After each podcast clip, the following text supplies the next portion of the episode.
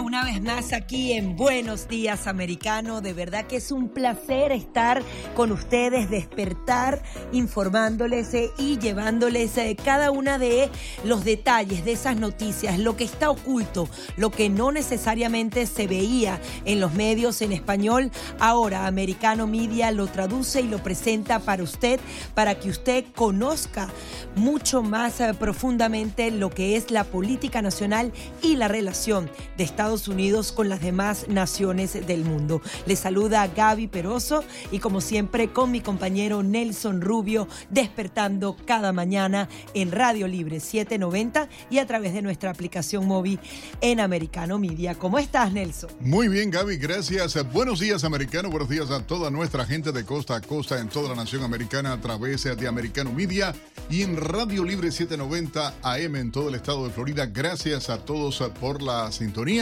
Así que gracias para comenzar. Vamos a estar hablando de la visita de Volodymyr Zelensky, vamos a hablar de economía, vamos a estar hablando, uh, por supuesto, uh, de temas eh, que son candentes en esta jornada, la crisis migratoria, el tema de la venta de vivienda, los precios del petróleo, en fin, muchos temas que tienen incidencia en la vida del latino acá en Estados Unidos y por supuesto lo va a escuchar a través de nuestra programación. Desde ya, si quiere opinar, si quiere participar, si quiere acompañarnos, 786-590-1623, 786-590-1624. Puede comenzar a llamar para poder participar, opinar, hablar ah, con nosotros acá en Americano Media en Buenos Días.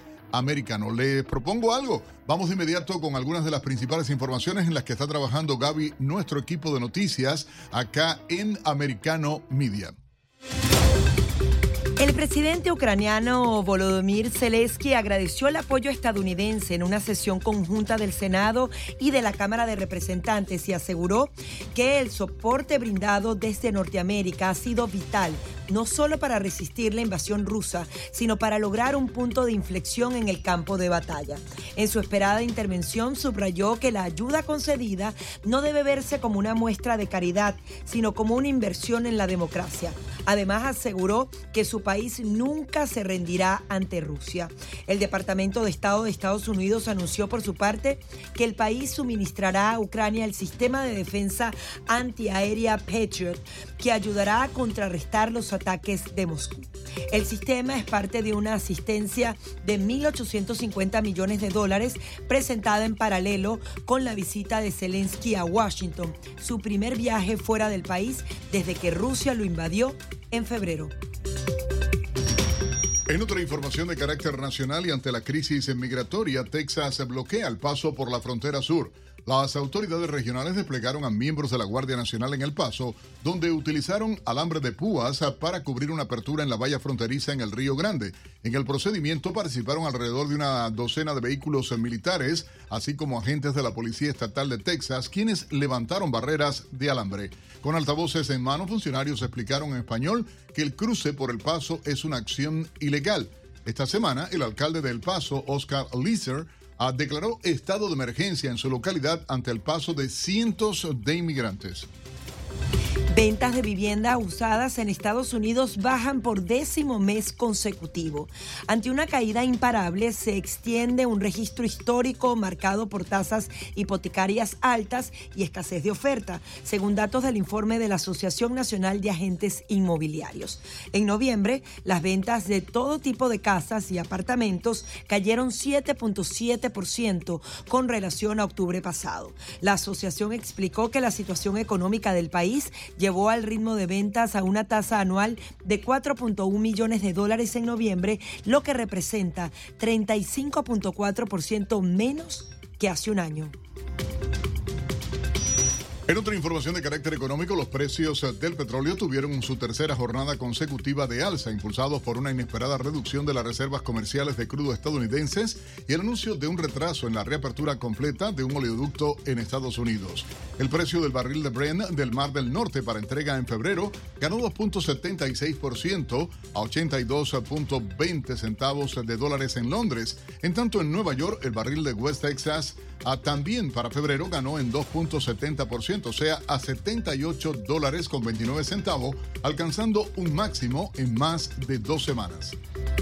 Y mientras busca quién lo sustituya al frente de Twitter, Elon Musk dijo que los severos recortes de costos que impulsó al asumir el mando de la plataforma lograron reparar las terribles finanzas de la compañía. En un chat en vivo, el magnate dijo que sin los cambios, incluido el despido de más de la mitad de los empleados de Twitter, la compañía habría perdido 3 mil millones de dólares al año. A pocas horas para la Nochebuena recordamos que existe una amplia gama de tradiciones y sabores navideños.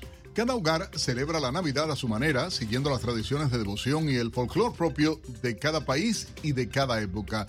Nuestro colega Víctor Melo habló con hispanos de diferentes nacionalidades y esto le contaron acerca de sus ritos de Nochebuena.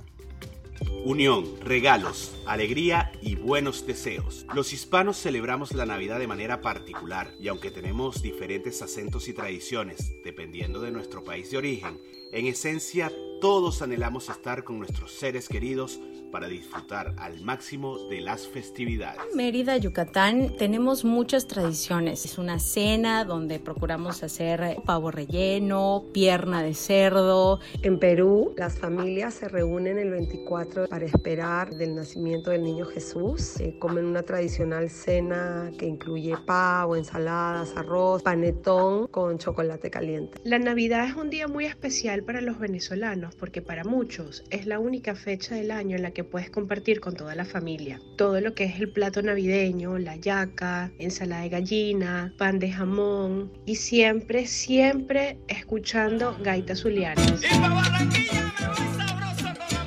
Bueno, para los colombianos eh, significa familia, mucha comida. Por ahí a las once y media empezamos a hacer la novena, entregamos todas como las buenas intenciones, tenemos y los deseos para que el niño Dios nos cumpla sus deseos para el año que viene. En Puerto Rico son las navidades más largas del mundo.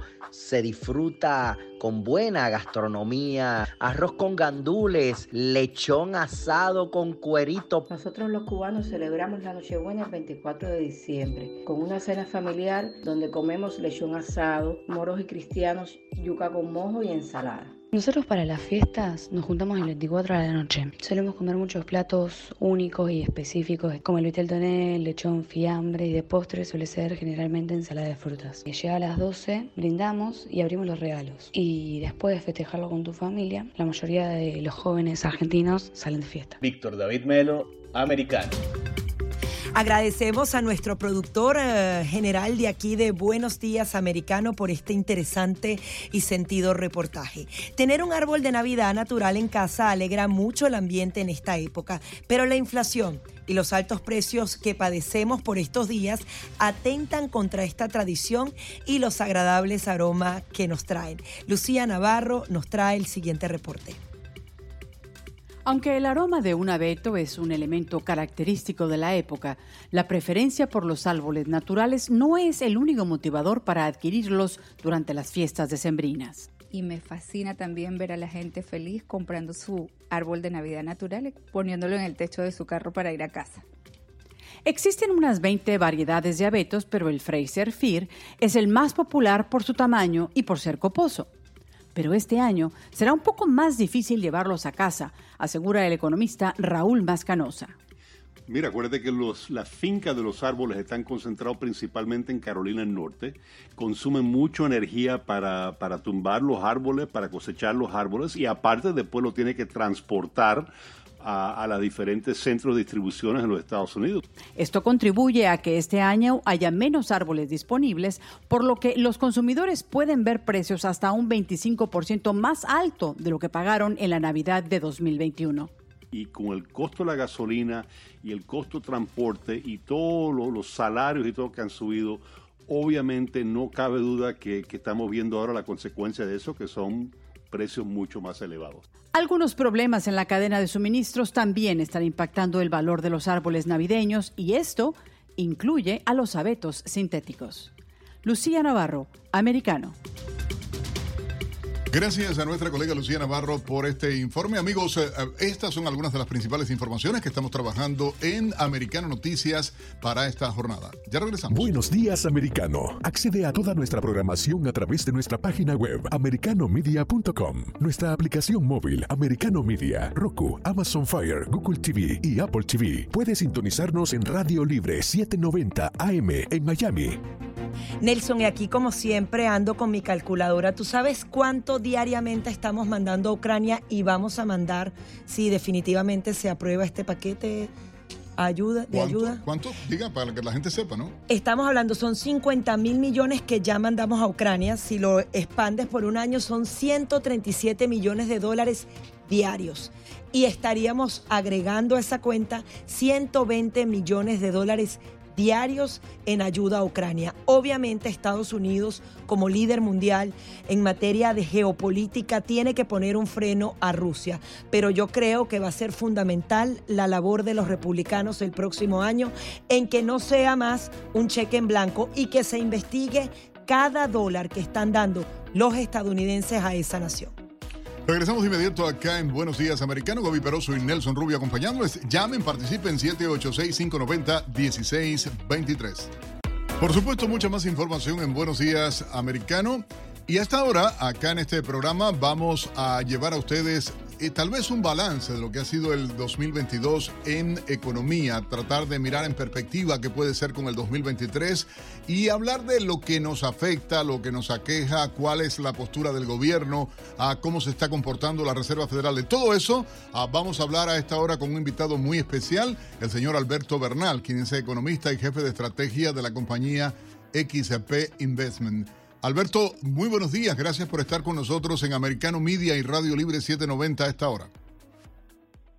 Muy buenos días y muchas gracias por, por la invitación a estar en el programa. Saludos a la audiencia.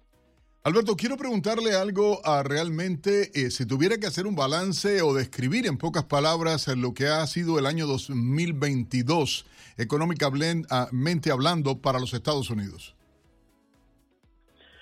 Pues a ver, yo diría que es un, año muy difícil, eh, un año con unas peculiaridades eh, únicas eh, y yo también diría que, fue un año histórico, ¿no?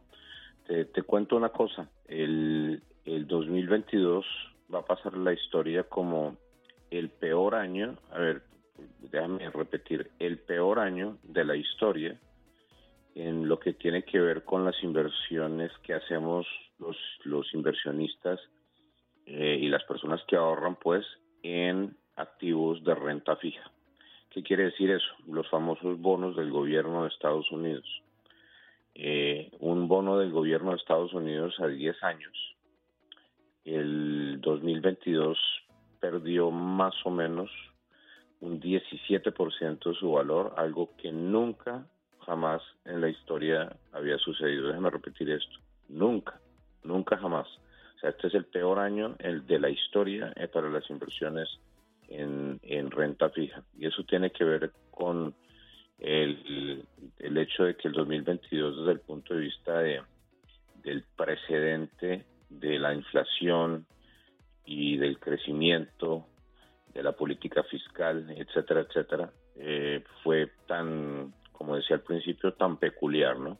Hay algo que quiero comentarle. Eh, cabe, y, voy a atreverme a, de esta manera citarlo, hablar de una economía bipolar, como decía un colega periodista, desamparada. Hay indicadores que son verdaderamente graves. Eh, tiene que ver con la inversión, tiene que ver eh, con el aumento de las tasas de interés.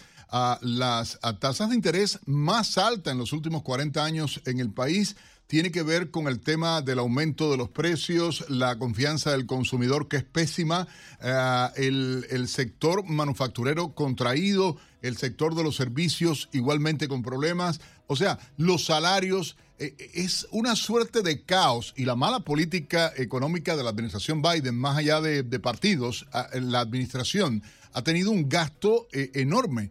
todo esto obviamente influye para complementar lo que hablaba usted, ¿no?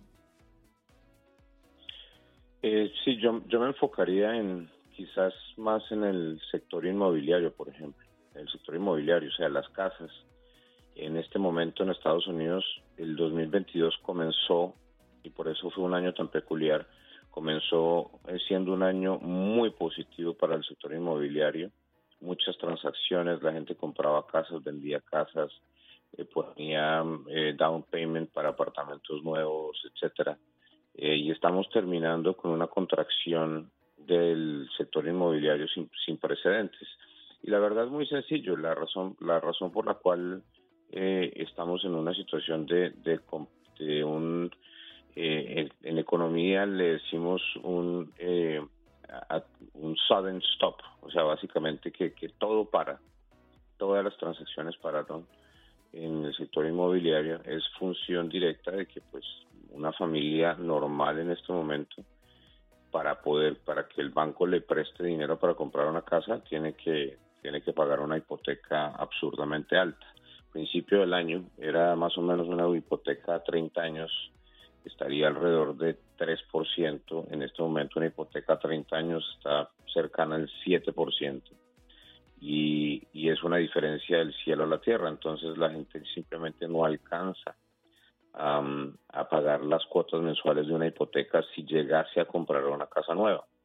Entonces, por esa razón es que estamos con, un, con, un, con un mercado inmobiliario totalmente parado, con excepción de las transacciones que son, digamos, en, en cash, que, pues son personas adineradas que no necesitan no necesitan que el banco le preste, entonces pues ahí pueden comprar con solamente cash, pero pues eso está contado con, con los dedos de la mano. No todos, no todas las personas tienen esa, esa, esa capacidad de comprar una casa sin, sin hipoteca. Entonces, la, alta inflación ha obligado a que la Reserva Federal suba las tasas de interés y las más altas, las altísimas tasas de interés hoy en día están parando completamente el sector inmobiliario. Entonces, otro tema muy importante que, nos deja el 2022 es una caída sin precedentes en las transacciones inmobiliarias.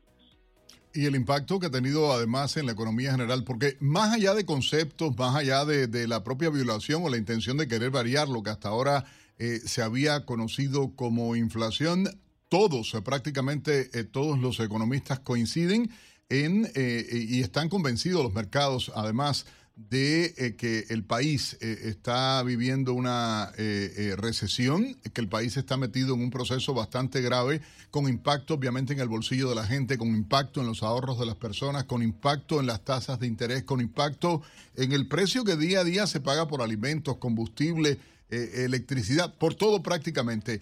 De cara a esto, la llegada del 2023, el comienzo de este año 2023, ¿cuál sería como experto financiero su pronóstico? Pues a ver, yo creo que una de las cosas que, estamos viendo en el banco es que mm, eh, por razones atadas a, esta disminución de la actividad económica que estamos viendo, eh, lo que comentabas tú ahorita, eh, ya estamos comenzando a ver que algunos precios dentro de la economía comienzan a ceder.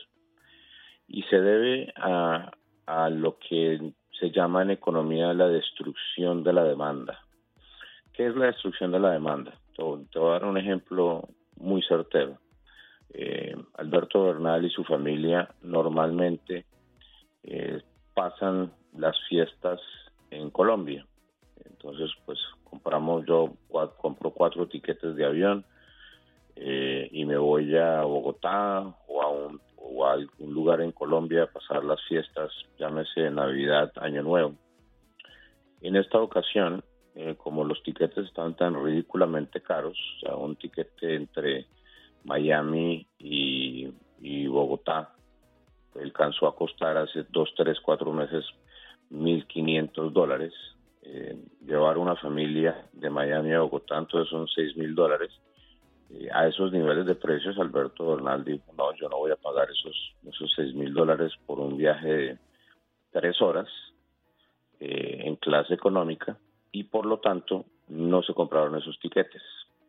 Eso se llama destrucción de demanda. ¿Qué pasa? Las aerolíneas dejaron de recibir ese ingreso de esos cuatro tiquetes que yo dejé de comprar. Y eso multipliquémoslo por miles de casos a nivel global dentro de la dentro de la, la economía total. Entonces, lo que yo creo que está sucediendo ya es que se, las, las cosas se pusieron tan caras que muchas familias han comenzado a, decidir, pues tenemos plan B, digamos, en términos de, lo que se está haciendo, eh, de, de lo que, están gastando los consumidores. Entonces eso, eso va a comenzar a entrar dentro de los precios al consumidor. Otra cosa que va a pasar en el 2023 es que los precios de los carros usados van a comenzar o van, van a seguir cayendo fuertemente. Ya en este momento, eh, a nivel mayorista, los carros usados están cayendo a tasas cercanas al 20% año a año.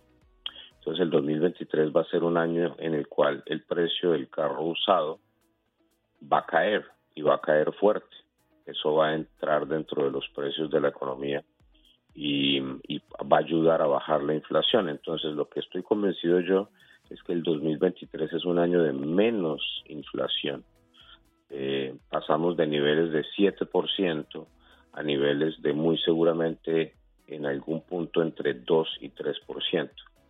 Y la pregunta del millón es qué tan sostenible sea esa disminución de la inflación. Y eso va a depender de todo. O sea, ojalá Alberto Bernal le pudiera decir a la gente, tranquilos que en el 2023, en noviembre. De manera breve, 30 segundos, Alberto, la recomendación ah, en las finanzas personales. ¿Qué eh, considera usted debe hacer las personas? ¿Ahorrar, guardar, ah, medir sus gastos? Eh, ¿Cuál es su, su, consejo? Lo mismo de siempre. O sea, una viva, viva juicioso, cumpla con los presupuestos a nivel familiar, eh, siga ahorrando, porque sin ahorro no hay nada eh, y pues busque los mejores precios posibles en los momentos específicos. Como no, Alberto, muchísimas gracias. Alberto Bernal, economista, jefe de estrategia de la compañía XP Investment. Ah, gracias por estar con ah, nosotros acá en este programa a través de Americano Media y Radio Libre. El retrato ah, de una economía totalmente bipolar, desamparada y, que ojalá mejore para el bien de todos los estadounidenses, el bien de todos los que vivimos en esta gran nación. Hacemos una pausa, ustedes pueden opinar, por supuesto, llamándonos al 786-590-1623, 786-590-1624. Ya volvemos. 7.30 minutos de la mañana, continuamos con más de Buenos Días Americano, aquí Nelson Rubio y Cavi Peroso a través de Radio Libre y Americano Media. Y tenemos eh, llamadas a esta hora. Buenos días, ¿está usted al aire? Buenos días, ¿me escucha? Perfectamente, ¿cómo está? Bueno, bien, bien. Mire, debe decirle, eh, me encanta la manera en con ese énfasis que ustedes dan la noticia, porque a veces las personas en los micrófonos se quedan por uno o dos segundos callados y el que está del lado acá se desespera. Nelson Rubio me encanta, hablas así como puro cubano, eh, dándole énfasis a la salvación que tiene Estados Unidos. Esto se trata del nuevo orden mundial, abrir la frontera. El problema con la gasolina, todo va encaminado en contra de los valores americanos y del pueblo americano. Esto es la destrucción de los Estados Unidos y hay que hablarlo así. Y ustedes, me cambié de emisora de escucharlos a ustedes en lugar de escuchar la otra, porque de verdad me encanta la manera en que ustedes y ese énfasis de decir las cosas tal y como son. Y tenemos que abrir bien los ojos y no confiarnos. Lo que viene para el 24 es el mismo fraude que ellos están haciendo, porque fíjense que ellos salen con todo lo que ellos quieren, porque el problema, y voy a terminar con esto, el problema es la traición, traición de los republicanos allá arriba, no de nosotros aquí. El pueblo está luchando aquí, levantándose a las 5 de la mañana, luchando. Allá arriba hacen lo que les da la gana y votan por los demócratas, empezando por María Elvira, que votó, votó a favor del comité del 6 de enero, porque ella no quiere a Donald Trump. Y Donald Trump es el hombre, sí, es el hombre que vino aquí a defender los valores americanos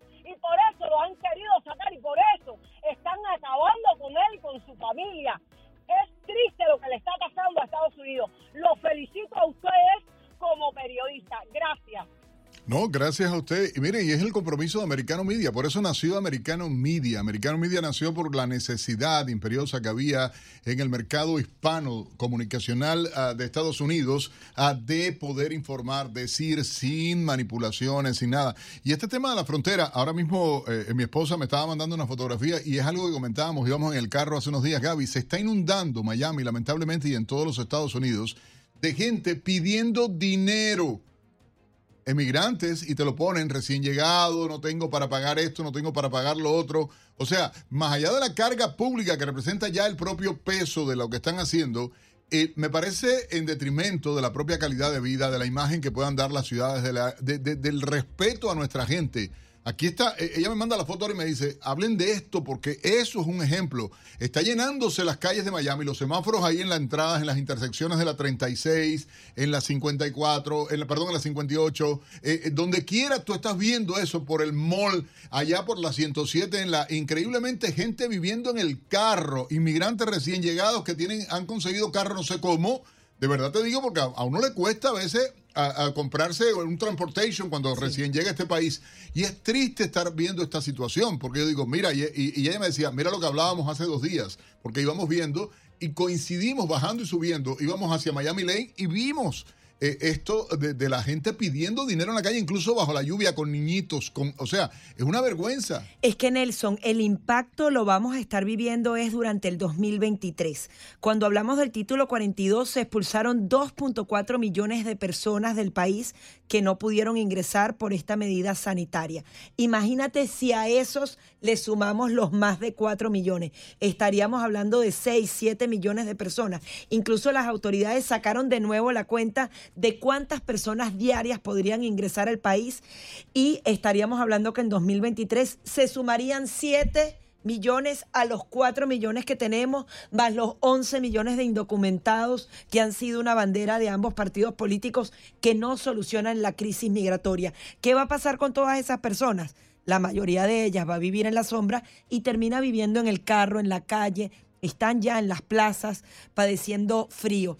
Y esto yo lo ligo un poco con el tema de Ucrania, que, que estábamos haciendo el un comentario. anterior, y hay que anterior. mencionarlo, definitivamente. Mira, en marzo estaban criticando a la administración de Joe Biden porque había aumentado algunos de los presupuestos. El presupuesto del DHA, que es el Departamento de Seguridad Nacional, son 56.700 millones de dólares. Nosotros ya le hemos dado a Ucrania 50 mil millones de dólares. Es decir, prácticamente lo mismo el, que el, se necesita para dar toda para la seguridad claro. de la frontera es el presupuesto que le, ya le dimos a Ucrania y ahora le vamos a dar 40 mil millones más. Esos 40 mil millones más podrían ser invertidos en, por ejemplo, duplicar a la patrulla fronteriza, que recibe aproximadamente 15 mil. Ucrania recibe 40 mil, la patrulla fronteriza 15 mil. Imagínate que digas, bueno, no el doble de patrulla. No hay proporción, Gaby. Yo por eso hacía mi y programa Nelson el, el, comentario. Es candil de la calle, oscuridad de la casa. No tiene sentido, por eso a mí no me justifica nadie. Ustedes pueden opinar. Ahora, el, el, ayer luego de la visita de Zelensky, muy bien, qué buen comunicador, qué buen delivery. Gracias a Estados Unidos, gracias a americanos. Me dice que es una inversión de la familia Biden, supongo yo. Porque sí, invertir en la paz, no sé qué, es ok para todo el mundo. Claro. Pero a mí, no, no, no. Yo lo que no puedo entender, porque los los negocios los tenía eh, Baby Biden. Claro. Los negocios. Ahí hay que ver, es que hay que revisar eh, en dónde se está invirtiendo el Ahí dinero, está. cómo se está invirtiendo y adicionalmente ver a todo el conjunto de personas, porque ahí, por ejemplo, se le da el dinero a Ucrania para comprar armas que son compradas en, en Estados Unidos, es decir, nos pagamos, nos damos el vuelto, pero ¿quién está sacando la cuenta de todo ese dinero? Porque ahí yo creo que hay mucho dinero Gaby, adicional mil que millones se está de dólares fueron a allí. las arcas del Partido Demócrata y de algunos republicanos también, ¿eh? que Claro, quede claro. es que eso es lo que hay que ver. Mil millones que haya de transparencia dólares. en cada dólar. Yo sí creo que hay que invertir en seguridad, que hay que ponerle Y en la campaña freno. de Biden también, hay que quede claro. ¿eh? Ojo, no pero haya- también hay que ponerle un freno a Vladimir Putin, porque si Estados Unidos no hubiese Pero no es armado a los de ucranianos, Estados Unidos, yo lo sé, pero, pero hay como una parte y una parte. No creo que hay que retirar definitivamente Pero yo no la, digo el que hay que retirar, yo quiero Hay que- transparencia la seguridad nacional, que- pero transparencia y no un cheque en blanco como lo han dicho. La, ahí va Gaby. Peroso. Ayer, ayer, ahí sale la información. Estados Unidos anunció ayer con la visita de Zelensky 1.850 millones de dólares. Ese es el caramelito para la parte militar, porque son 40 mil millones más. Gaby Peroso, correcto. Esa es la historia. Entonces, perdóneme, yo no puedo entender esto, me digan lo que digan. Si el Congreso de Estados Unidos aprueba estos 45 mil millones adicionales de ayuda a Ucrania, vamos a estar claros, Que son ya- 120 millones diarios. ¿Cuán- ¿Con qué podríamos ver, hacer aquí? A ver, ¿cuánta gente en Estados Unidos viviría de otra manera si 120 millones, millones de dólares diarios. diarios, Gaby Peroso? Divida, vamos a buscar a los residentes en Estados Unidos para mirar a ver cómo podría mejorar, cómo le va a reducir Vamos a, la. vamos a hacerla busca la estadística. con los 350 millones, que es como el de- número así exacto, estándar de la población Vamos a ver cuánto. Pero sería dinero extra que entraría para los norteamericanos, para esa patrulla fronteriza que está en caos, para la seguridad en los aeropuertos, para la seguridad en las calles, para disminuir el crimen, para combatir el tráfico de drogas, para tantísimas cosas, para dar a las personas mayores que nos están escuchando ahora mejorarle la jubilación, para darle más dinero a los veteranos y ayudar, para mejorar el salario de los maestros, de los enfermeros, para cambiar la situación de los camioneros que nos están escuchando a esta hora en todo el país. Entonces, perdónenme, pero, pero 50 centavos, supón tú que Sí, sea. eso son, pero claro, eso es diario, imagínate, cuando lo Entonces al sacas al año, mes o al año. y te ahorras. Gaby, pero so, el café que nos tomamos ahorita, ¿entiendes? Tú dices, ah, mira, ya me, tomé- me pagué el café del día. Eh, no por decir algo. No, bueno, inversión en, en una cantidad de cosas, en educación. Si tú, por ejemplo, dices, bueno, el programa va a ser para estos tres estados en educación, para que los muchachos, por ejemplo, tengan becas, obviamente va a ser una ganancia. Aquí hay que tomar en cuenta, investigar, sacar muy cuidadosamente lo que está pasando con nuestro dinero y entender que obviamente la ayuda va a estar, la solidaridad va a estar, pero no puede ser ilimitada. Estados Unidos, eso sí, es una gran nación que justamente tiene un compromiso más allá de lo que pase y ese nombre de Estados Unidos hay que elevarlo Pero siempre no puede ser como en nación. detrimento del pueblo norteamericano. Yo puedo entender todas las ayudas internacionales que se dan, que son miles de millones de dólares al año, ¿eh? hay que estar claro, que sale de nuestro presupuesto. Pero ahora, de corretaje, los ah, demócratas quieren aprobar una propuesta de Biden de 1.7 millones de dólares extras en el presupuesto de Estados Unidos. Que Gaby Peroso, los nietos Claro, de es tus que la deuda la tenemos ahí, la vamos a seguir cargando. los nietos de tus hijos no van a poder pagar, todavía van a estar pagando ellos. Los nietos de tus hijos, fíjate que estoy diciendo, no los hijos, los nietos de tus hijos van a estar pagando. ¿Entiendes? Que son niños de 15 no, y 14 porque va a cambiar la administración y las cosas se van Bueno, a enrumbar. Hay que tener que- esperanza. oiga, pero es una suerte de locura. Llamen ustedes, opinen, llámenos y díganos qué piensan de todo esto. Me gustaría que participen con nosotros acá en Americano Media en Radio Libre 786-590-1623, 786-590-1623 o el 1624 y vamos a tomar Y otro llamada. comentario rapidito. Eh, al parecer hay miedo escénico por parte de Vladimir Putin en Navidad. Ha suspendido la conferencia de prensa de Nochebuena que la hacía incluso en pandemia y no va a haber discurso de Estado de la Nación en Navidad. No sé qué habrá pasado o en qué andará el señor Putin. Todo es posible. Eh, 7.41 minutos en la mañana. Vamos a hacer una breve pausa. Recuerden, llamen, participen, acompáñenos acá en Buenos Días Americano. Gaby Peroso y Nelson Rubio cada mañana despertando a toda la comunidad hispana en los Estados Unidos. 7.45 minutos en la mañana. Vamos con sus llamadas a través de la línea telefónica 786-590-1623, 786-590-1624. Muy buenos días. Adelante, ¿desde dónde nos llama? Buenos días, desde Cuba. Uy, qué bueno. Nos siguen oyendo por allá, americano, ¿no? Sí, sí, claro, claro, siempre, todo el tiempo, todo el, todo el tiempo y por ciento. Oye, cuéntanos un poco cómo Y está. bueno, ustedes cómo están. No, Muy bien. gracias, contento de hacerlo. recibirlo. Y eh, yo voy a tratar de comunicarme contigo y, te- y te vamos a, a contactar. No digas tu nombre al aire, por favor, obviamente, por razones eh, lógicas. eh, eh, vamos a hacerlo. Y eh, nuestro productor entró ahora diciendo, entró la llamada ah, de Cuba nuevamente. Eh, yo te voy a llamar en lo personal después que termine el programa a las 9 de la mañana.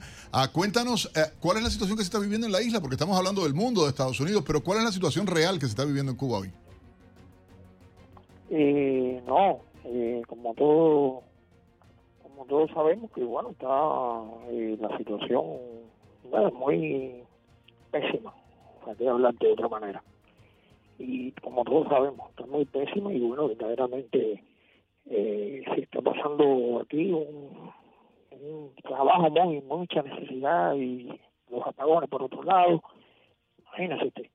La represión, porque además han instaurado leyes nuevas que criminalizan cualquier cosa. El derecho de la gente a pensar siempre ha estado prohibido en Cuba, eh, pensar libremente y todo lo demás. Y, ahora eh, la volvieron a coger con el tema del trabajo. La gente no quiere trabajar para el gobierno. Una maestra, eh, una manera magistral de, rechazar lo que hay. La gente dice, ¿para qué? Para ganar la porquería que ganó con el gobierno y no tener las cosas, obviamente. y la gente ahora quieren obligar a las personas y van a poner la ley del vago y todas esas historias que, que, que existieron en algún momento en Cuba, ¿no? Exactamente. Eh, obvio, es así como usted dice. Eh, la ley de comercio siempre estaba aplicado y, te meten preso por cualquier cosa y, siempre quieren eh, tratar de buscar una forma de, de joderte, ¿no? Oye, hay, hay algo que quiero preguntarte. En el entorno... la verdad y, Sí, perdón que te interrumpí. Tú decías que porque es importante que la gente... ¿Saben mucha gente en Cuba de, la, de las transmisiones de Radio Libre y cómo está entrando americano allá en Cuba? Eh, alto y claro. Sí te quiero que se puede, se escucha alto y claro, fuerte, todo el tiempo. Antiguamente era en inglés. Eh, era una emisora en inglés, pero ya están ustedes que por la misma frecuencia de 690M. Se escucha perfectamente claro y fuerte. Lo escuchan ustedes ahí en la 790. Bueno, por ustedes y mucha prosperidad en este año nuevo, que pasen un año feliz, esperando ya el 23. Eh, vamos a ver si de aquí a allá nosotros estamos vivos, ¿no? Y bueno. Los mejores deseos también. suerte, que es lo que hay que tener. Hermano, para ti las mejores cosas, como cubano también, aunque salí de la isla hace tantísimos años ya, eh, mi deseo es de, libertad, de paz para la gente, de prosperidad, que las personas puedan vivir así de simple, que tengan para comer, que tengan para poder moverse, que tengan para poder vestirse, que puedan ser libres de pensar como les dé la gana, creer en lo que les dé la gana, hacer lo que les dé la gana, moverse en el mundo y que su trabajo valga, algo que lamentablemente los cubanos no tienen y lo más simple que es la libertad. Así que mi deseo más grande para ti para todos los cubanos dentro de la isla, de un cubano que aunque está en el exilio no he perdido mi esencia como cubano, no he perdido mi esencia como gente, y doy gracias a Dios de haber nacido en ese país, doy gracias a Dios de, de, eh, de, ser quien soy y nadie me va a cambiar. Así que gracias a ti por la sintonía desde Cuba eh, en este momento a través de Radio Libre 790M. Gracias de verdad por, por la fidelidad y por haberte comunicado con nosotros a través de las redes sociales y también, por supuesto, eh, por WhatsApp eh, de inmediato y nosotros poder contestar tu llamada. Yo te voy a llamar en lo personal cuando termine al aire el programa a las 9 de la mañana. Voy a estar, estate pendiente, por favor, de, esa llamada. Gracias, hermano, y salud y suerte para todos ahí. Amén. Muchísimas gracias. Y qué duro es cada año decir otro año nuevo, otra noche vieja en represión eh, yo recuerdo a mi padre, mi padre ya murió hace más de 10 años y él siempre decía, ¿será que este año sí voy a ver la libertad de mi país? Y ya tiene una década de que falleció. Y es lo que nos pasa a los cubanos, a los nicaragüenses, a los venezolanos y tantas otras naciones que están cayendo en esa represión absoluta. Es muy duro cómo, cómo estos sistemas logran eh, consumirte la vida y acaparar y controlar absolutamente todo. Por tanto, por favor, tenemos que estar muy pendientes en Estados Unidos y en las demás naciones del mundo, no dejarnos quitar lo poquito, porque te van quitando una institución aquí, una cosita allá, y poco a poco, cuando te das cuenta, ya no tienes nada. Mi gente, pueden opinar ustedes a través del 786-590-1623, el 786-590-1624. Gaby, te propongo a esta hora hacer un resumen de algunas de las informaciones que estamos recibiendo acá en Americano Noticias a esta hora. La aspirante republicana a la gobernación de Arizona, Carrie Lake, obtuvo un rayo de luz cuando un juez otorgó la, a la expresentadora de noticias 12 de las 10 querellas electorales que van a juicio. Además, Montañe amplía la información. Presentada a principios de este mes, la demanda de Carrie Lake pedía al juez que la declarara vencedora o que celebrara otra votación en el condado de Maricopa. Los dos cargos que el juez Peter Thompson dictaminó que pueden ir a juicio tienen que ver con el mal funcionamiento de las impresoras el día de las elecciones y la cadena de custodia de las papeletas. Lake alegó que las impresoras que funcionaron mal no estaban certificadas y tenían vulnerabilidades que las hacían susceptibles de ser pirateadas. También alegó que las impresoras funcionaron mal debido a una acción intencionada. El juez Thompson dijo que Lake debe demostrar en el juicio que alguien interfirió con las impresoras en violación de la ley de Arizona, que la interferencia le hizo perder votos y que esos votos perdidos afectaron el resultado de las elecciones. Lake reclama que miles de votantes desproporcionadamente republicanos renunciaron a votar debido a los largos tiempos de espera o simplemente evitaron las urnas después de ver el caos reportado. Según el juez, la ganadora, Katie Hobbs, podría ser llamada a declarar en su calidad de secretaria de Estado de Arizona, cargo que ocupa actualmente. A principios de semana, los abogados de Hobbs presentaron una moción para anular los intentos de testificar en su capacidad oficial. Ademar Montañe, americano. Gracias a nuestro colega de Mar por la información. Recordándole a ustedes, amigos, eh, por supuesto, a, que pueden sintonizar las emisiones de Americano Noticias a las 9 de la mañana, 6 de la tarde y 11 de la noche a través de Americano Media y Radio Libre 790. Y en otras informaciones les comentamos que una tormenta invernal amenaza con sembrar el caos el fin de semana de Navidad. Ante la llegada del frente ártico previsto para este viernes, el país se enfrenta a lo que podrían ser las temperaturas más bajos de las últimas décadas. Según el servicio meteorológico, la tormenta traerá consigo temperaturas extremadamente bajas, nevadas y fuertes vientos en gran parte del norte y el este del país. En otra información, la Guardia Costera estadounidense dejó de buscar a nueve personas procedentes de Cuba que habían desaparecido, esto tras naufragar frente a la costa sureste de Florida, según anunció la institución en Twitter. Los equipos de rescate recorrieron casi 4.000 kilómetros en busca de los migrantes sin ver ninguna señal de auxilio. La búsqueda habría empezado después de que un sobreviviente informara que había partido de Cuba el 10 de diciembre junto a otras nueve personas y que su embarcación había volcado. Y un trabajador eh, falleció tras una fuga de amonía con una planta de alimentos en Massachusetts. El empleado fue identificado como Richard Arguin, de 68 años, quien quedó atrapado en una fuga que generó niveles de amoníaco 20 veces superiores al límite de lo que se considera mortal. Los socorristas brindaron ayuda a un segundo hombre que también fue afectado por esta fuga y lo trasladaron a un hospital. Las autoridades abrieron una investigación para conocer las causas del fatal accidente. En otra información de América Latina, la esposa e hijos del ex presidente peruano Pedro Castillo llegaron a México tras recibir asilo político. La concesión del beneficio provocó la expulsión del embajador mexicano en Perú y advertencias ante las autoridades peruanas luego de que la presidenta asegurara que cumplirían con la ley. El presidente Andrés Manuel López Obrador afirmó en un encuentro con los medios que Perú no romperá relaciones con México a pesar de la expulsión del diplomático. Y estas son algunas de las informaciones más destacadas a esta hora. Buenos días, americano. Accede a toda nuestra programación a través de nuestra página web, americanomedia.com, nuestra aplicación móvil, Americano Media, Roku, Amazon Fire, Google TV y Apple TV. Puedes sintonizarnos en Radio Libre 790 AM en Miami.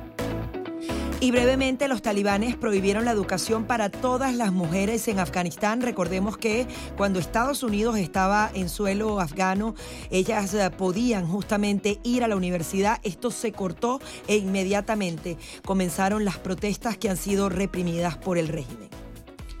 Regresamos de inmediato en Buenos Días, América.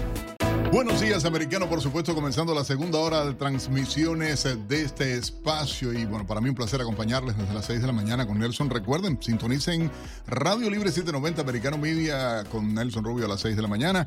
A, a las 5, Gaby Peroso. ¿Sabes la repercusión que ha tenido que estamos repitiendo el programa de, de Jimmy José a las 5 de la mañana, que es la programación no, es que de la radio? Está muy bueno. Eh, Es que está bueno. A mí me encanta todo eso de las barbaridades que se dicen, eh, pero yo digo porque dicen la verdad. Y, y me gusta que José y Jimmy, cada uno defiende su punto de vista Claro, es con respeto, democracia. pero se lo disfrutan porque además hacen bromas. hacen- o sea, no se lo pueden perder a las 7 de la noche en la programación de Americano Media y Radio Libre 790, pero a las 5 de la mañana Justo antes de Nelson. Sí, sí, ahí usted arranque con ellos, que me gusta, porque desde las 5 si tenemos eh, ese primer lugar que ustedes nos regalan. Oiga, Gaby Peroso, que yo sé que te va a gustar esto. A ver, a ¿Qué ver. te parece las declaraciones ayer del izquierdociño de López Obrador sobre el dictador cubano Fidel Castro y del Che Guevara? ¿Quieres escucharlo? Dios los cría y ellos se juntan. Vamos a oírlo. Yo soy idealista y entonces es- eh, sí admiro a los hombres de eh, el poder, los que ejercen el poder. Es el caso de Fidel y el Che.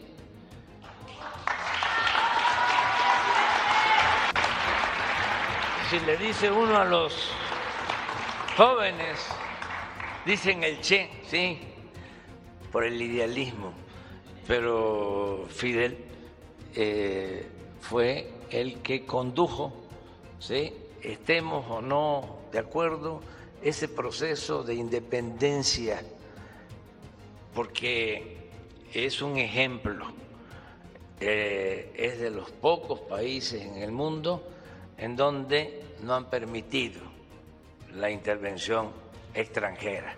Ustedes me entienden, ¿verdad? Puedes suscribirte al... Independencia, Nelson, independencia y los cubanos siguen desesperados abandonando la isla. Pero es que todos estos zurdos no ven la verdad. Admiras a dos asesinos, López Obrador. Admiras a dos dictadores, López Obrador. Admiras a gente que ha matado a miles de cubanos. Que ha tenido 60 años a las personas reprimidas sin poder tener ningún tipo de prosperidad. Aquí están, siguen viniendo para acá. Es que es la prueba exacta de que ese comunismo no funciona. No, pero lo peor, los mexicanos eligen y han podido elegir a López Obrador democráticamente. Ah, te puede gustar o no, pero fueron los mexicanos los que lo eligieron. Eligieron a Chávez en su momento los venezolanos, eligieron a Ortega los nicaragüenses, eligieron a, a Petro los colombianos. Los pueblos a veces tienen lo que se merecen, porque este populismo que promueve esta gente, pero además, él admira a criminales asesinos, él admira a dictadores Claro, bueno, y le dio asilo a la familia del nuevo dictador, a Pedro Castillo. y se les complicó porque, bueno, le votaron al embajador y él como que no se atreve a votar al embajador de Perú porque sabe que la escalada diplomática vino de su país. Pero están en amistad y vamos a ver qué pasa, porque al final eh, ahorita el continente es rojo, rojito. Sí, señora, más izquierdoso que... Bueno, ustedes pueden llamar y opinar el 786-590-1623, 786-590-1624 y también pueden hacerlo en las redes sociales. Entren a Twitter, arroba americano media. Oye, por cierto, ya estamos en fiesta. Sí, señor. y hay que cuidarse porque estas fechas a veces se ponen complicadas. Uno como que está más despistado que nunca, ¿verdad?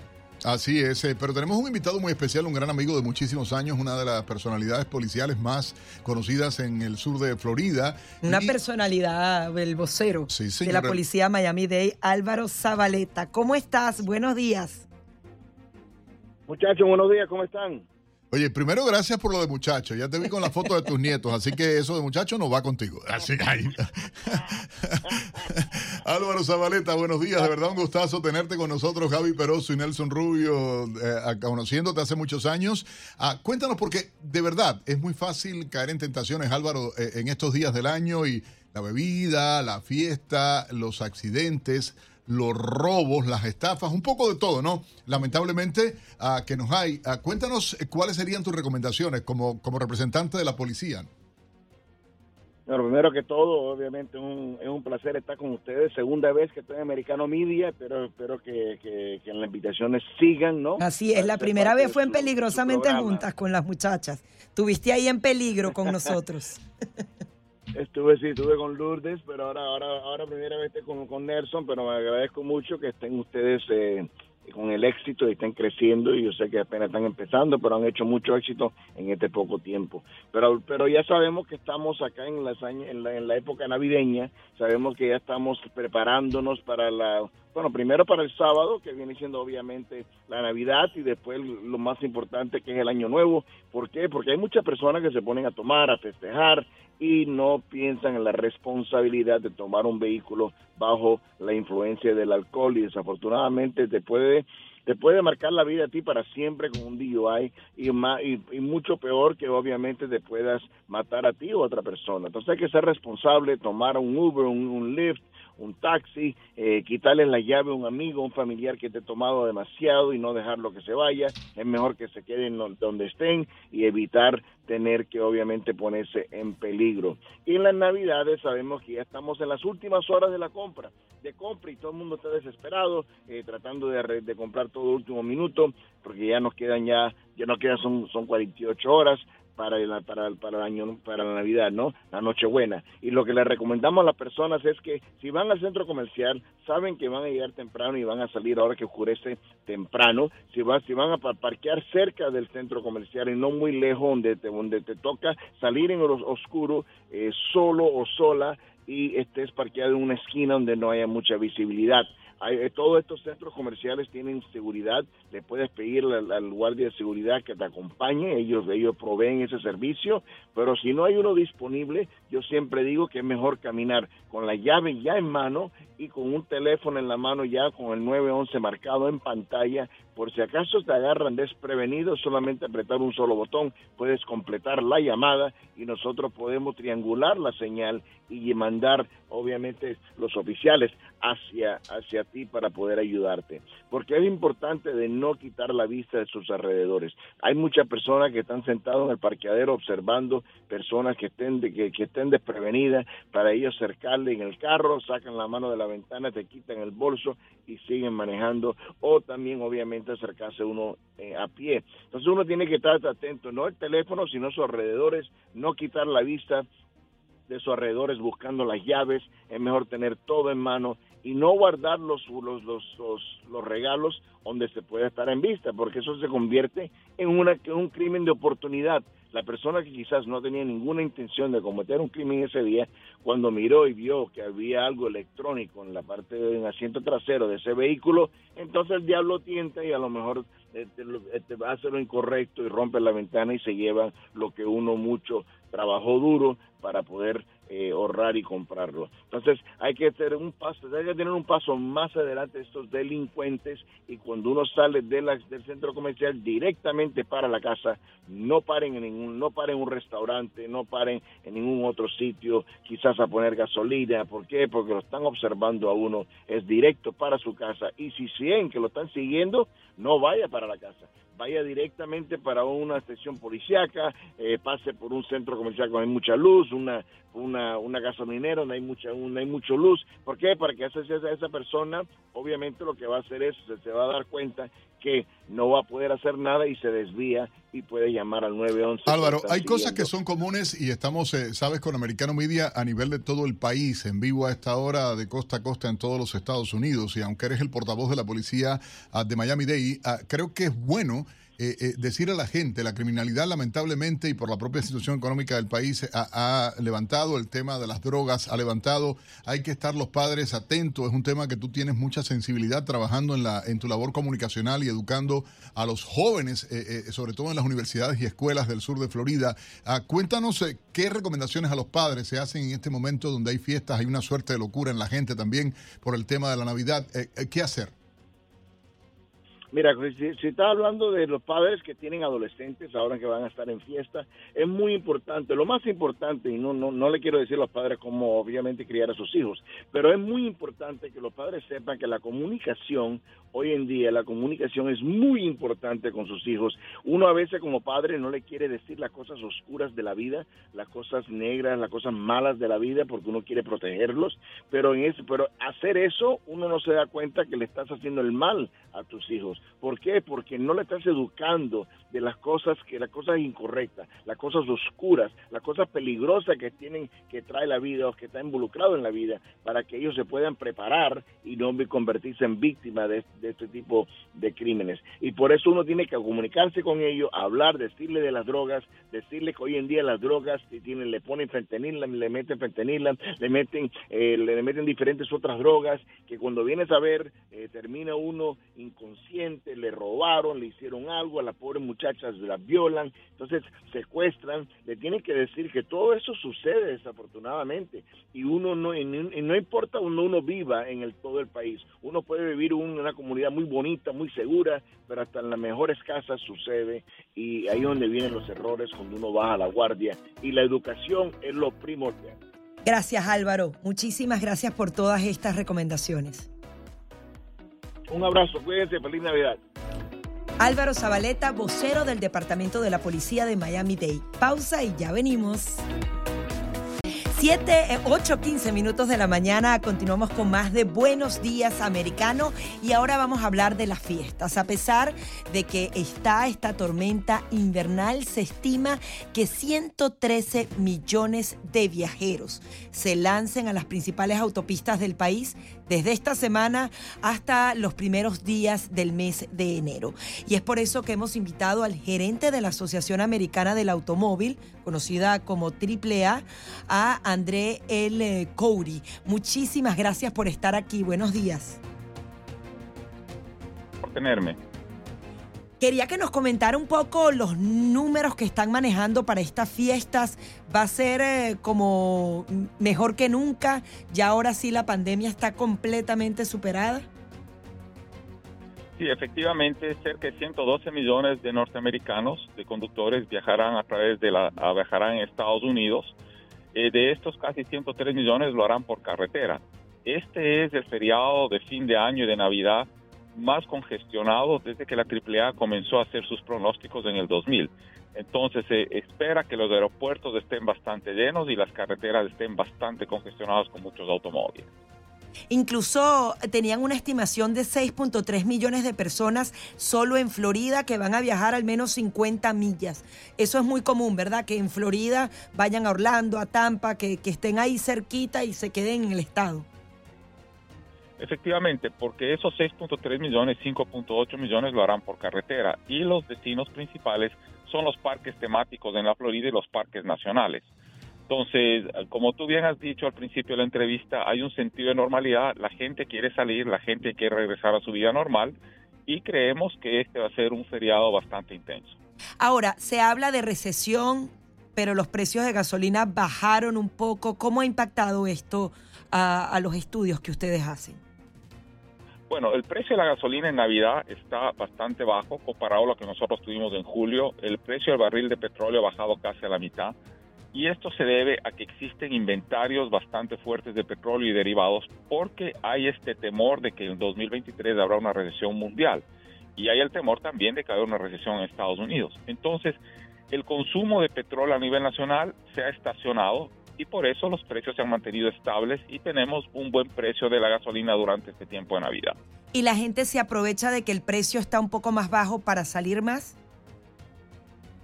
Bueno, eh, yo pienso que el precio de la gasolina, incluso cuando estaba bastante más alto, no fue algo que detuvo a la gente para coger su automóvil y salir a pesar de que te seguimos teniendo una inflación, porque sabemos que los precios de todo está bastante más caro, la gente está animada a viajar, a salir y por supuesto por eso tenemos esa cantidad enorme de vehículos en la carretera. Ahora, ustedes a través de AAA, por ejemplo, eh, brindan asistencia en carreteras. Eh, coméntenos un poco los servicios que las personas que, forman parte eh, de ustedes pueden obtener. Bueno, los miembros de la AAA tienen el servicio de asistencia a la carretera, aparte de otros servicios como son seguro de auto y, viajes. Pero lo más importante en este feriado es que la AAA está lista con sus grúas para asistir a todas las personas que tengan un problema en la carretera. Lo que pedimos es tener paciencia porque especialmente en los días y las horas picos hay más demanda de servicio. Otro servicio que hace la AAA gratuitamente para miembros y no miembros es el servicio Tow to Go. Si alguien está pasado de copas, alguien ha tomado, no debe coger el volante, no debe conducir. Entonces puede llamar a la AAA en la Florida y nosotros vamos y lo recogemos y lo dejamos en un radio de 10 millas a la redonda. Este servicio está ya activado a partir del 23 de diciembre hasta el 2 de enero a las 6 de la mañana. Eso es muy interesante. ¿Cómo una persona puede acceder a este servicio? ¿Es gratuito? Coméntenos un poco más. El servicio Todo to Go lo puede encontrar en la página de la AAA, AAA.com y en la página de la AAA puede encontrar los teléfonos y las condiciones del servicio Tow to Go.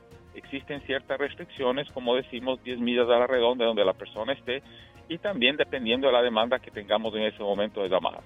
Pero eh, lo que la AAA pide es que nadie conduzca bajo la influencia del alcohol, porque el alcohol causa demasiado daño y muerte a muchas familias en Estados Unidos.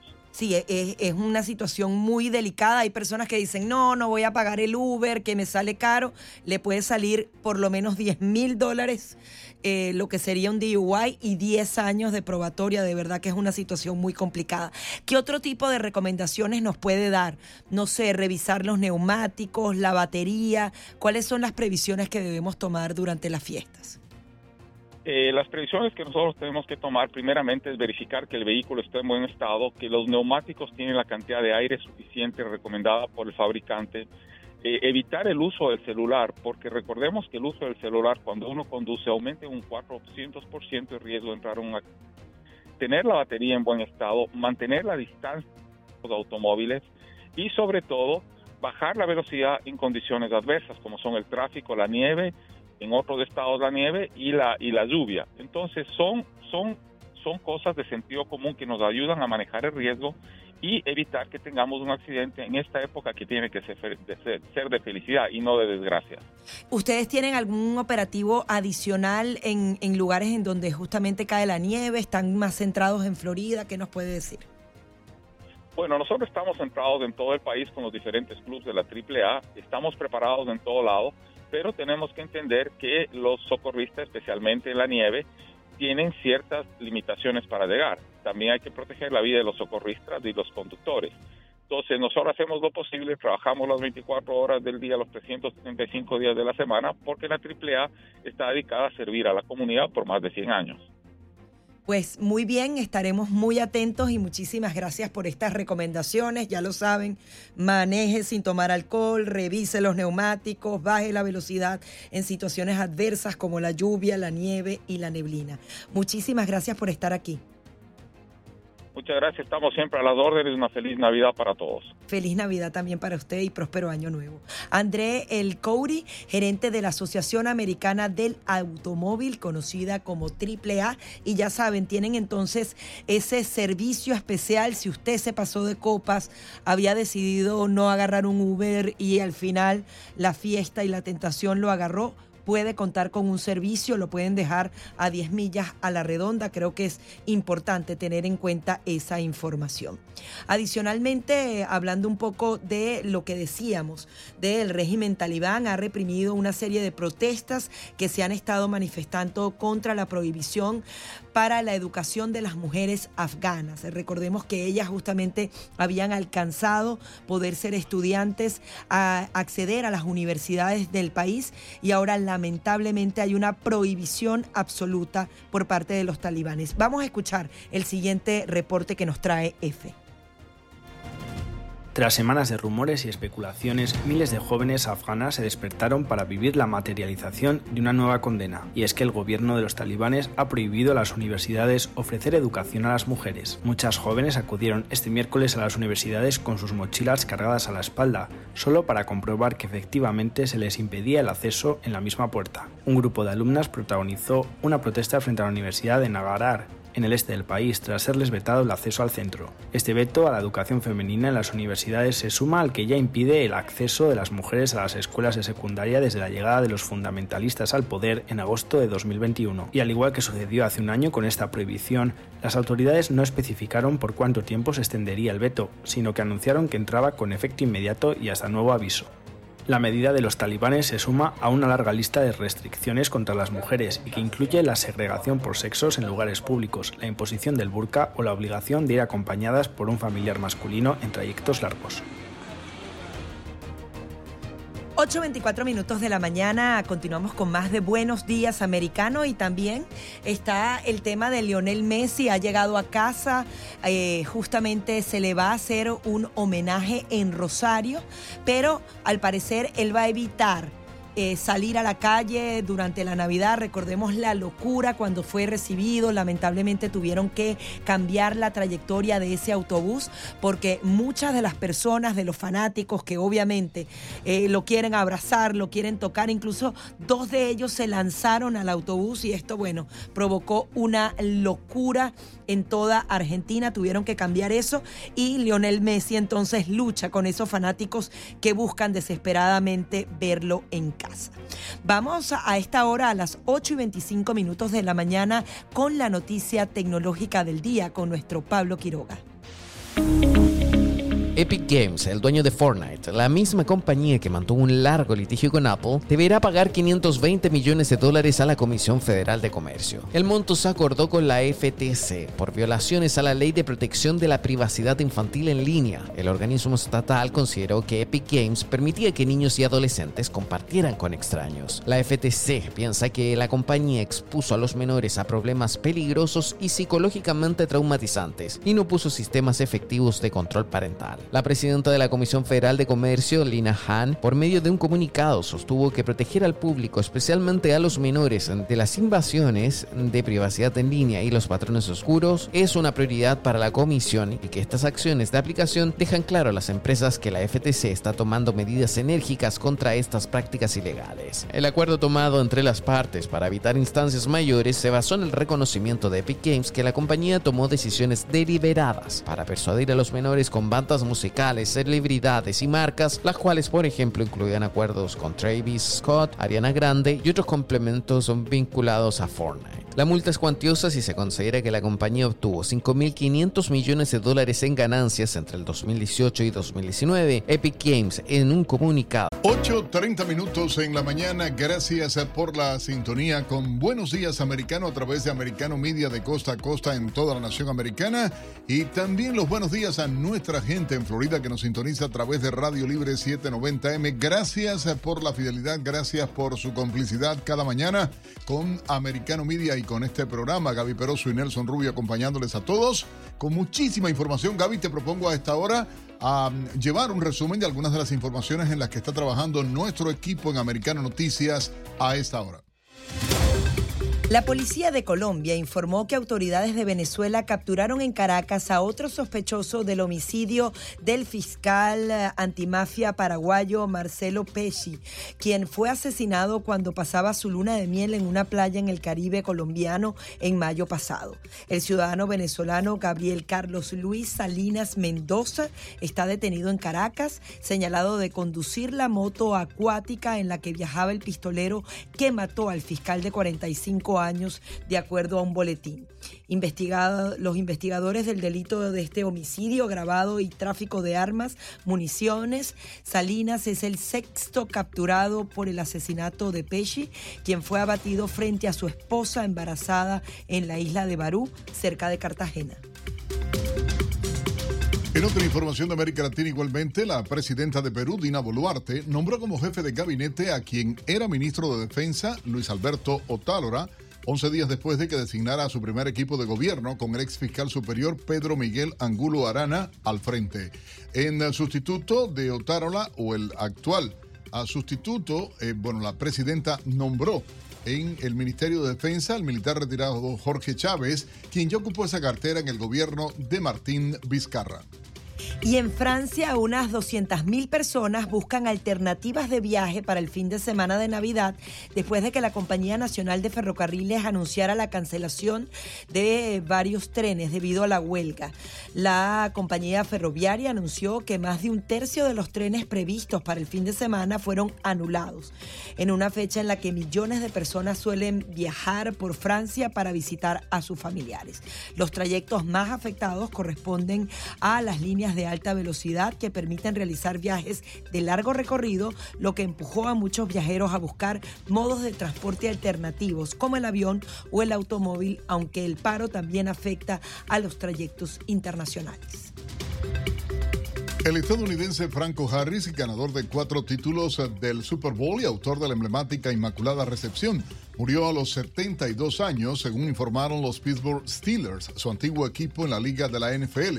El fallecimiento del running back ocurrió pocos días antes de que cumpliera 50 aniversario de una de las jugadas más icónicas de la historia de la NFL. Miembro ah, del Salón de la Fama del Fútbol Americano, Harris jugó 13 temporadas en la NFL, 12 de ellas en Pittsburgh y una última en los Seattle South. Esto donde se retiró realmente en 1984.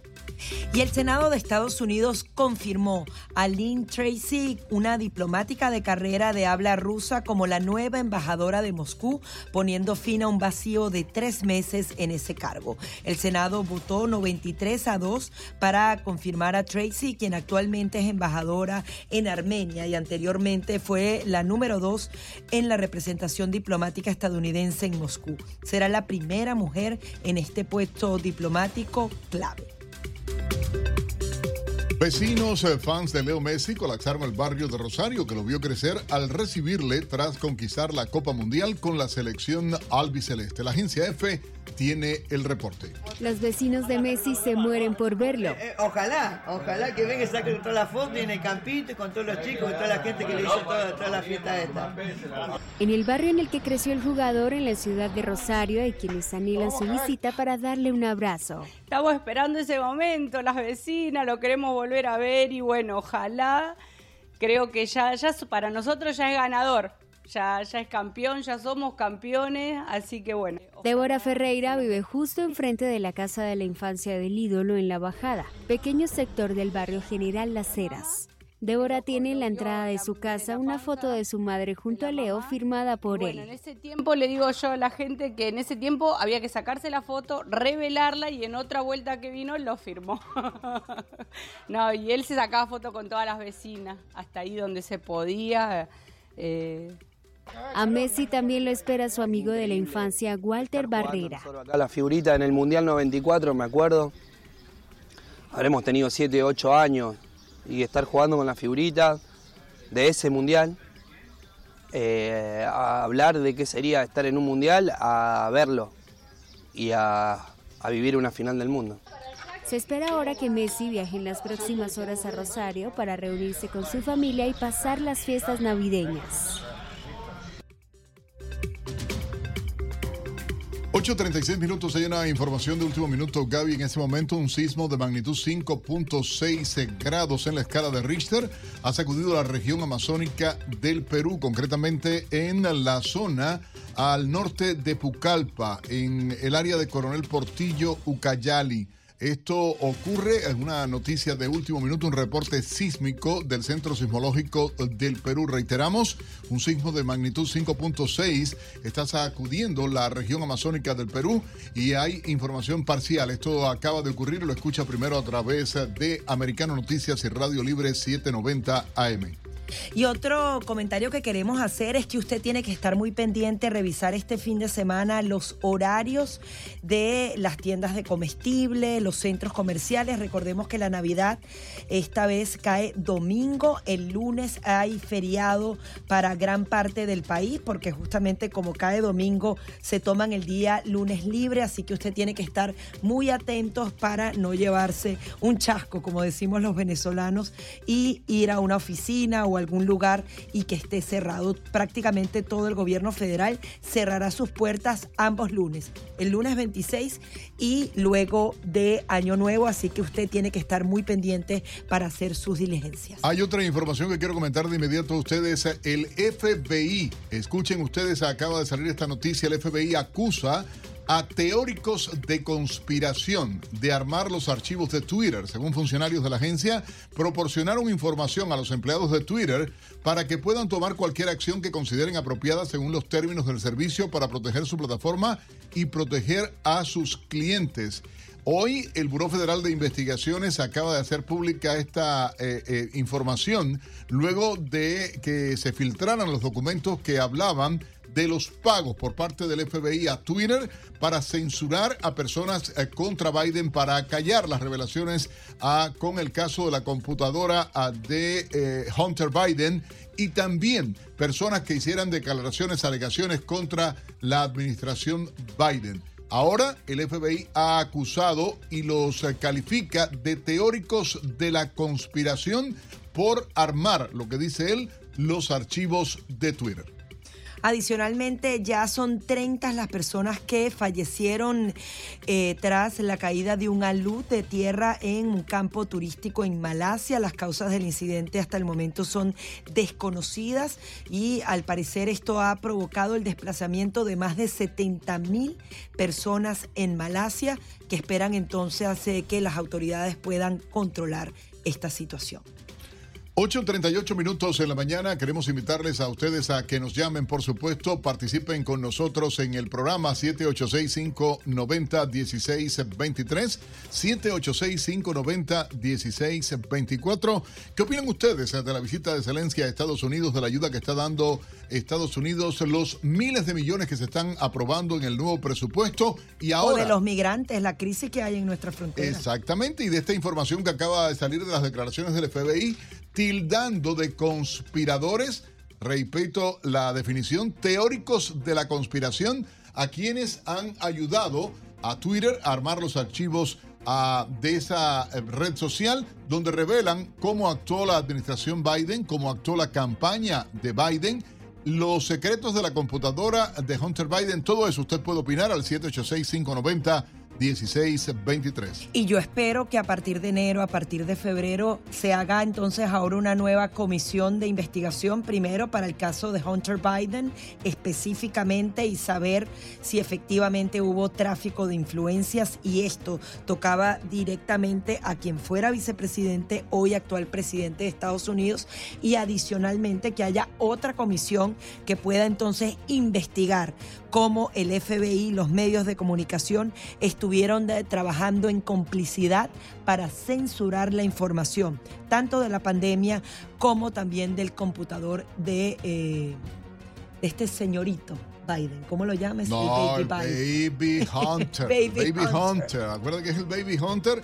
Ah, porque es triste, ¿no? Que se dé todo este tipo de situación porque manipularon la intención de votar, porque de haberse revelado y haberse publicado todos los detalles en su momento a través de las redes sociales como se pretendía, la intención de voto hubiera cambiado, la gente se hubiera decepcionado realmente de quien hoy sabemos es Joe Biden, el actual presidente de Estados Unidos, más allá de elecciones, más allá de resultados bueno, que se haga la investigación, porque obviamente el resultado no va a cambiar, porque adicionalmente las investigaciones serían larguísimas. Sin embargo, que se conozca las responsabilidades y que más nunca ocurra esto, que no haya presión, que no haya dinero del Pentágono, del, eh, del FBI para presionar a funcionarios privados y así manejar la opinión pública a su antojo. Vaya, usted puede opinar 786-590-1623, 786-590-1624. Ya regresamos.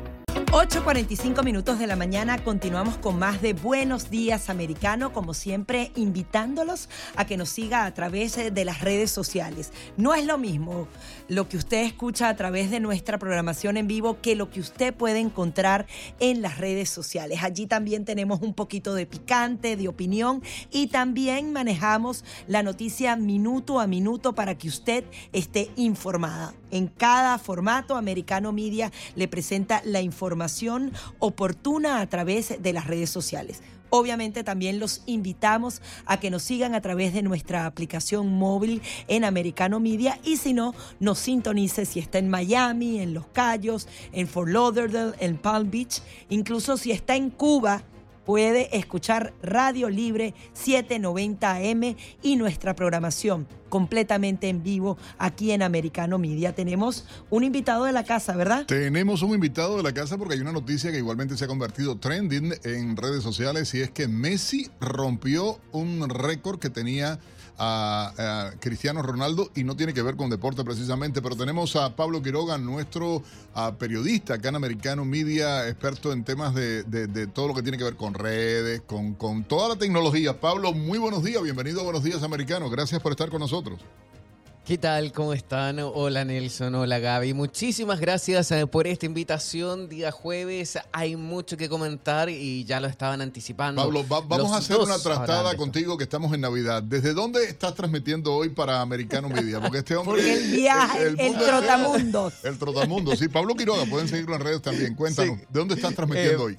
En estos instantes estoy en la tierra de Cristiano Ronaldo. Ya que ustedes lo mencionaron por las redes Wow. sociales, estoy en Portugal, estoy en Lisboa, se acerca ya Navidad, quiero pasarlo con la familia y tengo ese privilegio, así que feliz de Qué poder estar delicia. Está comunicando frito, con ¿cómo está el clima por allá? La verdad es que sí, está frío, está helado. Eh, debe haber ahora unos eh, 10, eh, 11 grados. eh, Son 10 para las 2 de la tarde.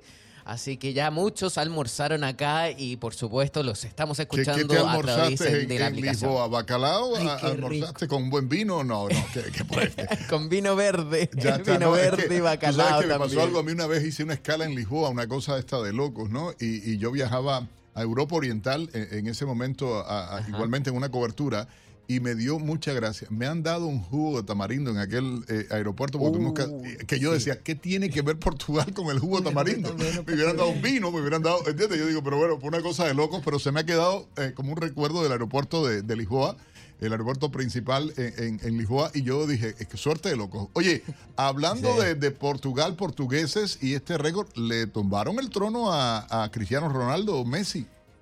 En cierta forma sí y en otra forma no. ¿Por Ah, qué? A ver, a Porque ver, a ver, a ver, ya le salió el portugués ahí. Sí, la Copa del Mundo está dejando muchísimas sorpresas a nivel eh, de redes sociales y es que muchos récords se han batido en cualquiera de las plataformas. Hablamos de Twitter, Instagram, también hablamos de Facebook o Google incluso. Y lo que mencionabas justamente es que Messi logró la mayor cantidad de likes en una fotografía. Anteriormente sí, tenías razón, Cristiano Ronaldo tenía ese récord, pero ahora fue superado por Messi. Eso sí, no obstante, el récord anterior, el récord de los eh, más likes que tenía una foto, eh, era algo bien particular, la foto de un huevo. Esa foto tenía antes 59 millones de likes. Y tenía que y ver con ahora, Cristiano. No, no, no, nada que ver. No, ya No, nada que ver con Cristiano. Un huevo de gallina, de un huevo de gallina, Sí, así de simple, un una huevo cosa de, de locos. gallina, Es sí. una cosa de locos. Es una cosa de locos. Es una cuenta que tiene 4,9 millones de seguidores y esa cuenta tenía la mayor cantidad de likes en una fotografía. Hoy en día esa fotografía tiene 58 millones 199 mil 157 likes. Ese era el récord que fue batido ahora en la Copa del Mundo. ¿Por qué? Porque la fotografía de Messi sosteniendo la Copa de Qatar 2022 ya acumula hoy, 22 de diciembre, 71 millones 464 mil 568 likes. Imagínense, es muchísimo. Sin embargo, no es la cuenta, la de Messi, la que tiene más seguidores en la red social. ¿Y por qué? Porque justamente aquí viene el otro récord que tiene Cristiano Ronaldo. Que no lo han tumbado. Exacto. no lo han tumbado, para nada. Y Imagínate la, la serie de Netflix igualmente de, de, Cristiana- de Cristiano Ronaldo. Ni siquiera es de él, es de la mujer. Sí, yo- es. Y es un éxito igualmente, ¿entiendes? Pero además un gustazo verla, para que sepas, ¿eh? Sí, es muy buena, muy recomendable para todos. Georgina, así se llama Georgina, la serie. Es española espectacular, y es un referente acá en, en Portugal. Y lo que les puedo decir, que la cuenta de Cristiano Ronaldo, y eso también lo repasamos hoy en su tiempo, superó el récord que tiene más de 500 millones de seguidores. Eso es más, hoy en día tiene cerca de 520 millones de seguidores. Imagínate. El ¿Y cuánto tiene Messi? 6,5% de la población mundial. Y ¿Cuánto, ¿Cuánto es el porcentaje? Perdón que te interrumpí. el 6, sí, que son muchos datos.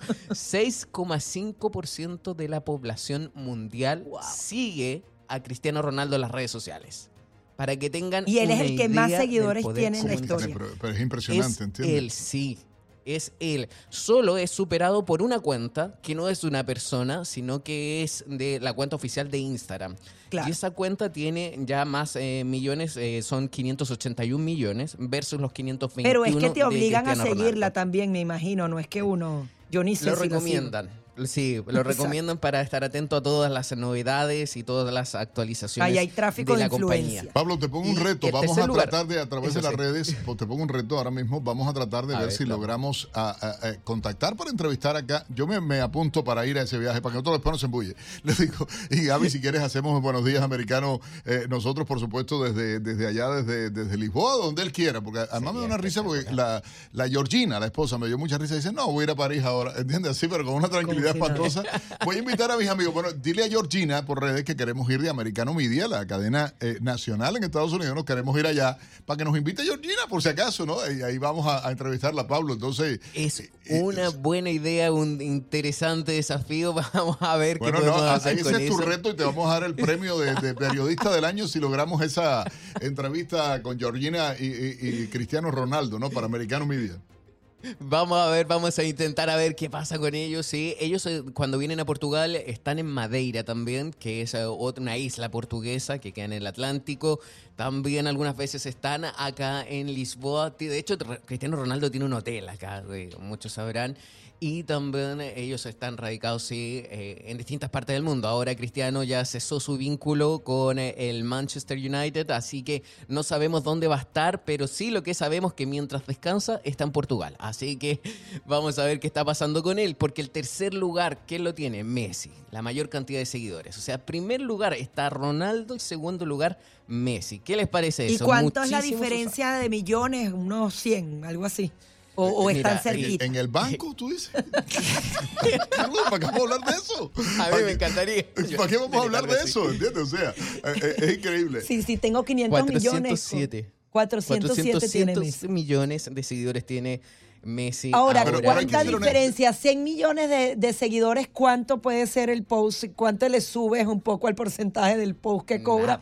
Que son también, es como un millón de dólares por una mención de 15 Un segundos. millón y medio de dólares por cada post que suben a la cuenta. O Pero sea, tú sabes que sería foto, ideal que la gente que nos escucha y en todo el mundo, Pablo, te propongo hacer esto y a nuestra gente de redes sociales que nos envíen fotos de la celebración de Navidad en la familia, ¿entiendes? y la podemos publicar nosotros haciendo un collage. eh, No, en- tenemos que buscar algo redes. simple como ese huevo, ¿Eh? más que las No, celebraciones de pero eso de la hay gente, demasiado de nuestros redes. oyentes a nivel de todo el país, que la gente participe con el hashtag americano, Navidad americana, Navidad, ¿entiendes? O sea, no sé, ah, Pablo, Sí. que, Hispanoamericano. que eres maestro en eso, piénsate algo. Podríamos hacer eso, sí, y la otra semana, por ejemplo, poder revisarlo y poder comentarlo y participar con la gente o a un de publicando y hacer publicar en las redes sociales de americano la gente que nos sigue cómo celebró la Navidad, por ejemplo, la otra semana antes del año, eh, ponerlo. Yo creo que sería bueno eso también, ¿no? Sí, o un símbolo que nos identifique a los hispanos, algo así simple. A mí me gustó esa idea de lo del huevo. Yo creo que eso puede jalar mucho porque ¿Qué de la fiestas está llena Esta redes niña sociales. creativa. Pablo, queremos agradecerte este súper eh, vacilón de, de, de- de entrevista desde ah, Gracias. Desde. Lisboa, Quiero desearles feliz Navidad allá. también a ustedes. ¿ah? Cómo no, pásala bien con la familia por allá, por, por eso. Y un vinito no está de más, Pablo. ¿eh? El vino es más Sí. barato allá que el agua en Europa. La, así la voy a publicar en las redes sociales también para comentarlo. Ya está, eso es bueno. Ok, Pablo Quiroga, nuestro colega periodista acá de Americano Media en esta mañana compartiendo con ustedes. Peroso, este servidor Nelson Rubio, se nos acabó el tiempo. Ya Sí, viene Paola señor. Serna, ¿no? Y mañana viernes los dejamos entonces con nuestra Paola Serna y las noticias aquí en Americano.